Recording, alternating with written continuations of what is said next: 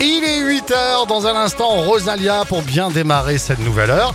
Et puis on va jouer aussi hein, au Grand Splash. Vous allez gagner votre sélection pour le tirage au sort de lundi prochain pour repartir avec un séjour à Port Aventura.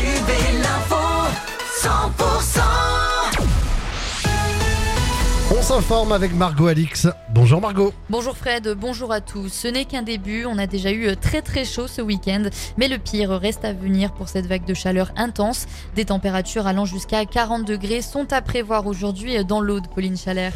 Et oui, l'Aude qui fait partie des 50 départements en alerte orange canicule depuis samedi.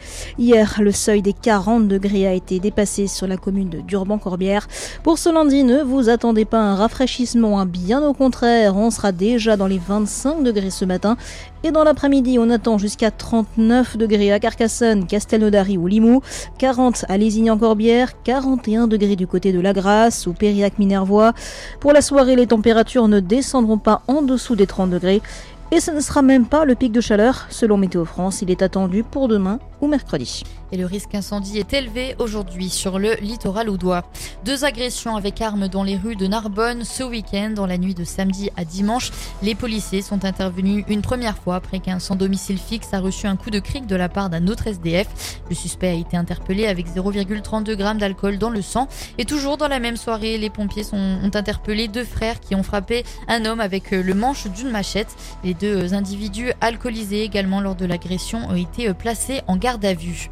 Une parapentiste d'une cinquantaine d'années a été transportée au centre hospitalier intercommunal des Vallées de l'Ariège à Foix. La victime s'est blessée à la cheville sur l'aire d'atterrissage de Roquefeuille dans l'Aude. Les faits ont eu lieu hier vers 11h15. Et à Carcassonne, plusieurs cérémonies du souvenir se sont déroulées samedi matin pour commémorer le 79e anniversaire de la libération de la cité de l'occupation nazie en 1944. Un hommage a été rendu aux victimes abattues à la clairière de Baudrigue et Kériquet.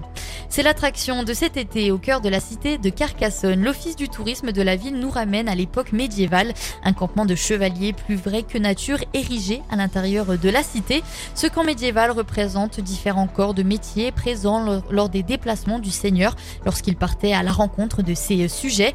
Ateliers, démonstrations et animations sont prévus tout au long de l'été. Ce camp nous est présenté par Philippe Mirou, chargé de promotion à l'office du tourisme de Carcassonne. Ce que l'on a voulu recréer, c'était ce campement euh, itinérant. Lorsqu'on rentre dans le camp, on voit, on voit différentes tentes. Bien sûr, la tente du chevalier, la tente de sa famille aussi.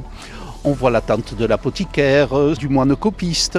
On a même une cuisine qui est reconstituée. Voilà, et donc tout cela est expliqué sur place par un chevalier, notre chevalier Gwen, ou une chevaleresse, c'est Blandine.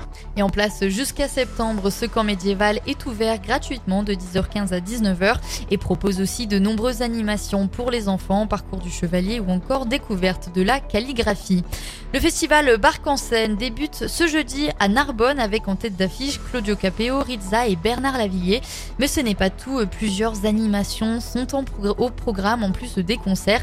Chaque jour aura sa déambulation et ce jeudi elle sera faite par la compagnie Planète Vapeur. Elle sera au rythme du Mexique et de sa culture. Et dans le reste de l'actualité, l'ancien président américain Donald Trump a confirmé hier qu'il ne participera pas au débat des primaires du Parti républicain.